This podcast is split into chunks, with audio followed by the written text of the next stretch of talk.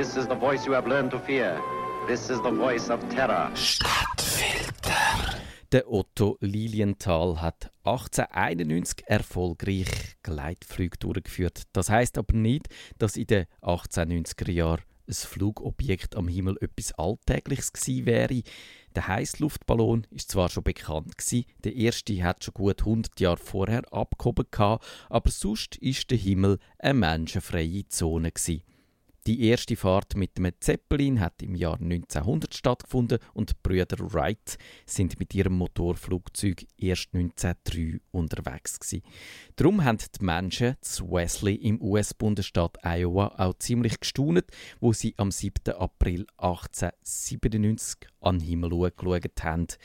Sie haben nämlich ein Luftschiff dort oben gesehen. Es hat die Form von einem Kegel und hell erleuchtete Fenster.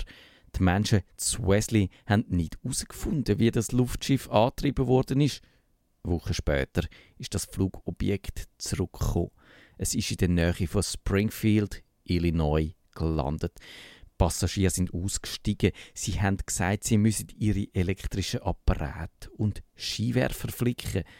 Das Luftschiff ist wieder verschwunden und eine Woche später gesichtet worden und gelandet. Einer der Passagiere hat die Schaulustigen mit dem Gewehr auf Distanz gehalten. Journalisten sind schauen. Sie haben das Luftschiff als zigarrenförmig beschrieben.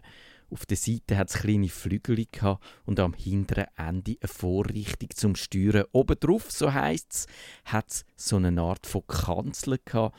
Dort hat man die Antriebsmaschine vermutet. Das Luftschiff ist weiter unterwegs gewesen. Man hat es im April in Texas gesehen. In Harrisburg im US-Bundesstaat Arkansas ist ein ehemaliger Senator weit nach Mitternacht von dem Luftschiff geweckt worden. Ihm hat man gesagt, das Luftschiff sei von einem brillanten Erfinder St. Louis gebaut worden. Der hat entdeckt, wie man das Gesetz von der Schwerkraft aushebelt und er hat 19 Jahre lang in den Bau von dieser Flugmaschine investiert. Sie sei aber noch nicht perfekt, darum flüge der Erfinder am liebsten in der Nacht. Das Luftschiff werde aber der Öffentlichkeit vorgestellt werden, wenn es zum Planet Mars geflogen sei und heil wieder zurückgekommen sei. Das Luftschiff ist weiter unterwegs gewesen. Überall in den USA hat man es gesehen. In 19 Bundesstaaten hat es Augenzeuge gegeben insgesamt mehrere 10.000 Leute. Ein Farmer in Texas hat erfahren, dass insgesamt fünf Luftschiffe gebaut worden sind und dass das Geheimnis das neue Material sei, das Erlaubnis im Schiff in der Luft zu verharren. Die Phantom-Luftschiffwelle, sagt man dieser Phase von Luftschiffsichtungen.